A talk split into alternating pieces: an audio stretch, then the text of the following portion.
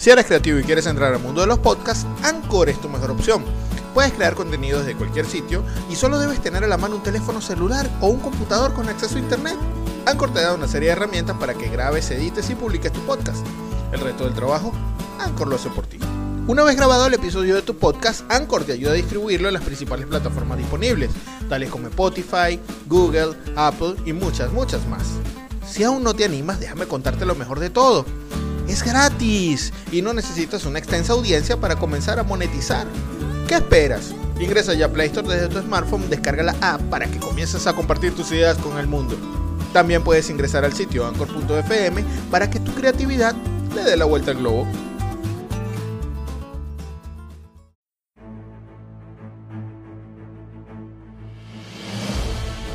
Universo 25. Nuestra incertidumbre es mayor que nuestro conocimiento.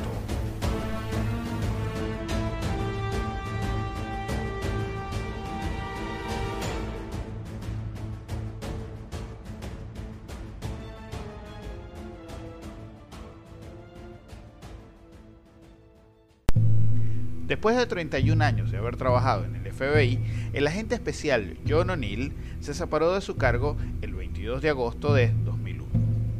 Al día siguiente de su retiro, John comenzó en su nuevo empleo en la empresa Kroll Associates, el cual le reportaría un nada despreciable salario de 300 mil dólares al año como jefe de seguridad del complejo de edificios del World Trade Center en la ciudad de Nueva York.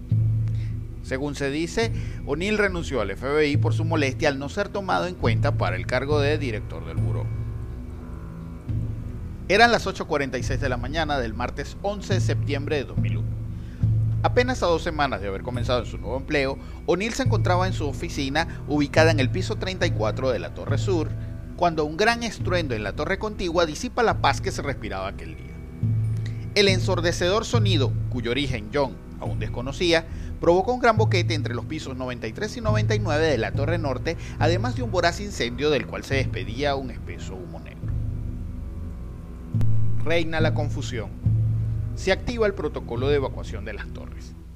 Cientos de personas comienzan su recorrido hacia las vías de emergencia. En medio de esta turbia situación, John consigue hablar por teléfono con su hijo, quien tenía pensado visitarlo aquella mañana, y le dice que está bien y que se encuentra evaluando la situación.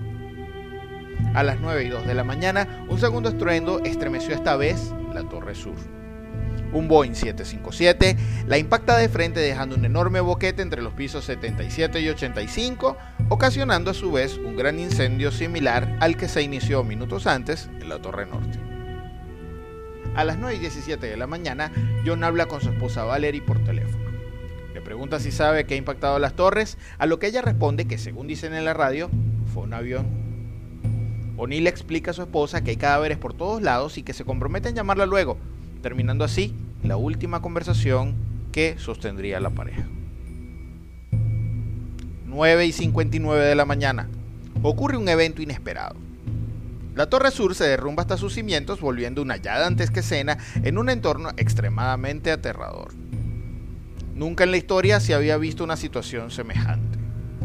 Muchas personas atrapadas en los pisos altos de las torres comienzan a lanzarse por las ventanas, contribuyendo más al macabro recuerdo que generará este día en la posteridad. A las 10 y 28 de la mañana, ante la atónita mirada de numerosos espectadores, la torre norte se derrumba tal como lo hiciera su gemela 29 minutos antes. John O'Neill fue visto por última vez entre las torres norte y sur según el relato de algunos testigos momentos antes de que la torre norte se derrumbara. Sus restos fueron hallados el día 21 de septiembre en una calle cercana sin que se supiera dónde estaba exactamente al momento de su muerte.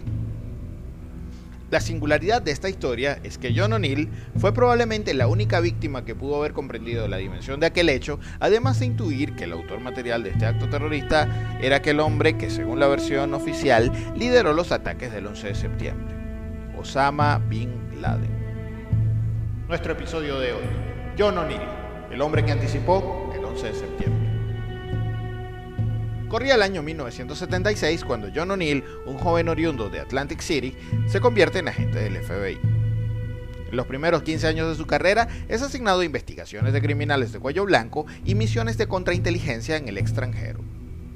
Es durante este tiempo que asciende gradualmente y se convierte en el mayor experto de operaciones antiterroristas de la agencia en la década de los años 90. El primer caso que le asignaron el día que ingresó a la unidad contra el terrorismo fue el de las bombas colocadas en las bases de la Torre Sur del World Trade Center el 26 de febrero de 1993. Una bomba con 600 kilos de dinamita oculta en una rampa de acceso al aparcamiento subterráneo provocó un cráter de unos 30 metros de diámetro y de unos 60 de profundidad, desatando un incendio. Seis personas resultaron fallecidas y más de mil resultaron heridas.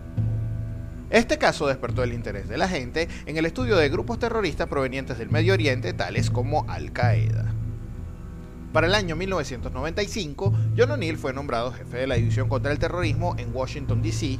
y luego, en 1997, fue designado el agente especial encargado de la División de Seguridad Nacional en la ciudad de Nueva York. Desde estos puestos analizó el desarrollo político del Medio Oriente y advirtió en numerosas ocasiones la amenaza que suponía a la seguridad de los Estados Unidos los grupos fundamentalistas que comenzaban a emerger luego de que los talibanes tomaran el control de Afganistán. También investigó numerosos casos asociados a ataques terroristas en el extranjero, en los cuales comenzó a sonar el nombre de Osama Bin Laden con cierta recurrencia. Las alertas levantadas por John O'Neill respecto a los fundamentalistas y la figura de Bin Laden no fueron tomadas en cuenta por sus superiores. A pesar de que John era consultado por personajes como Janet Reno, fiscal general del gobierno de Clinton, por su experticia en temas de terrorismo, un aparente letargo burocrático institucional impidió que sus alertas llegaran a convertirse en temas de atención prioritaria. En unas declaraciones que dio a un reportaje de Associated Press en 1997, O'Neill expresó lo siguiente. Una importante cantidad de estos grupos fundamentalistas ahora tienen capacidades e infraestructura de soporte en los Estados Unidos para atacarnos si deciden hacerlo. Posteriormente, en el National Strategy Forum, celebrado en Chicago durante ese mismo año, declaró lo siguiente. Creo que tiempos interesantes se acercan. Ciertamente, como ciudadanos seremos desafiados. Sé que el FBI seguirá siendo desafiado en los tiempos por venir. Desafortunadamente, lo que no puedo predecir es que ningún americano será herido o asesinado por un ataque terrorista. John O'Neill fue un hombre soberbio, a pesar de lo cual cosechó muchas amistades, así como también cosechó enemigos. Su actitud distaba mucho del perfil clásico de un agente del FBI. A pesar de su excelente desempeño en misiones de contrainteligencia, también tuvo algunos episodios que llegaron a manchar su hoja de vida. La conjunción de todos estos elementos puede haber influido en la poca atención que se le prestó al resultado de sus investigaciones. Sin duda resulta curioso que amenazas como las que refirió oportunamente John O'Neill no hayan sido tomadas en consideración, sobre todo en el entendido de que ocupó puestos de relevancia en la estructura del FBI y de que estamos hablando de uno de los países más poderosos del mundo.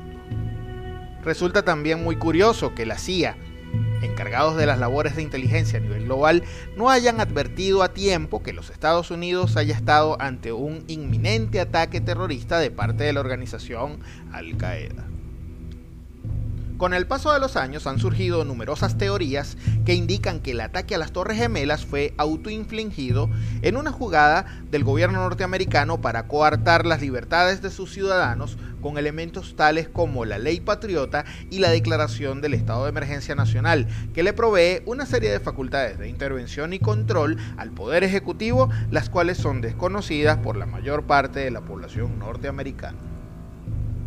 ¿Cree usted que la falta de atención a las bien documentadas investigaciones del jefe de la División de Seguridad Nacional del FBI sean simples omisiones burocráticas? ¿Por qué el gobierno de los Estados Unidos habría de pasar por alto tan seria amenaza, la cual a todas luces fue totalmente previsible? ¿Cree usted que existe la posibilidad de que Osama Bin Laden y el movimiento talibán hayan sido chivos expiatorios? Según algunos documentales del 11 de septiembre, la delicada situación de ese día disparó una serie de bloqueos burocráticos que impedían a la estructura gubernamental el acceso a la información de los eventos que estaban ocurriendo de primera mano. En futuros episodios estaremos hablando de otros controversiales eventos que se han descubierto a partir de intensivas investigaciones de los acontecimientos del 11 de septiembre.